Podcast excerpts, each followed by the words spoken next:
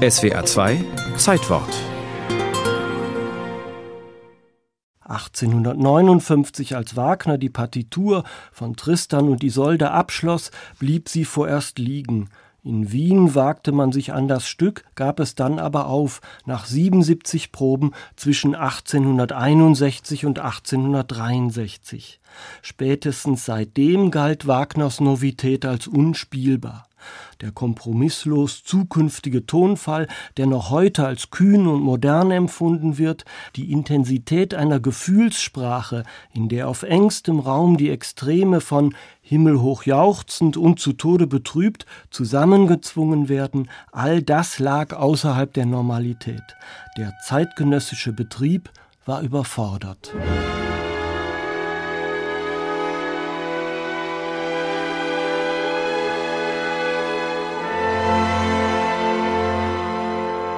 Noch bevor sich Wien für das Werk interessierte, wurde die Uraufführung in Karlsruhe erwogen, denn hier gab es einen Sänger, der möglicherweise für die gewaltige Titelpartie in Frage kam.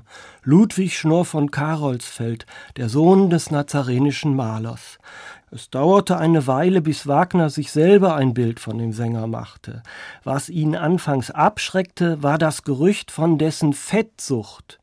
In der Tat, die Fotografien zeigen einen Tenorbrocken, den man aus euphemistischer Perspektive als einen Hünen bezeichnen würde. Als Wagner ihn 1862 in Karlsruhe erstmals als Lohengrin hört, ist er entzückt. Er macht eine Erfahrung, die viele von der Oper kennen. Die Stimme, die vokale Präsenz macht den Sänger Darsteller. Die Karlsruher Aufführungspläne zerschlagen sich. Schnorr ist ohnehin mittlerweile in Dresden engagiert, aber er studiert mit dem Komponisten den Tristan ein. Der Tristan ist machbar, das spürt er bei dieser Gelegenheit deutlich. Zudem ergibt sich, dass Schnorrs Gattin Malvina die Isolde übernehmen wird. 1864 trat Ludwig II., der frisch intronisierte König von Bayern, in das Leben Richard Wagners. Er ermöglichte den Tristan, indem er die Uraufführung in München befahl. Am 10. Juni 1865 konnte sie endlich stattfinden. Vier Aufführungen gab es insgesamt. Dann, etwa einen Monat nach der Premiere, stirbt Ludwig Schnorr von Karolsfeld. Die Folge, das Stück gilt zeitweilig als unsingbar. Noch heute klebt ein wenig davon an dieser Handlung in drei Aufzügen. Die Titelpartien gelten als mörderisch. Nun ist der gerade mal 31-jährige Sänger nicht am Tristan gestorben, vermutlich an einer Infektion. Wagner selber spricht von einem rheumatischen Schub.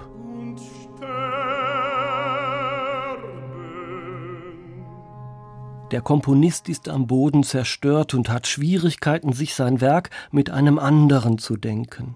Drei Jahre nach dem tragischen Verlust hat er sich auf annähernd 20 Druckseiten an den Unvergleichlichen erinnert.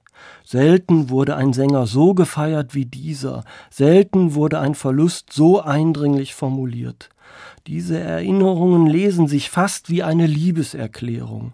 Wagner ist eben kein Schreibtischtäter, der die Gattung der Oper mit symphonischen Machtgetöse überrollt. Das wird bei dieser Gelegenheit deutlich. Er ist auf seine Art und Weise ein Theatertier, jedenfalls einer, der ohne seine Darsteller machtlos ist.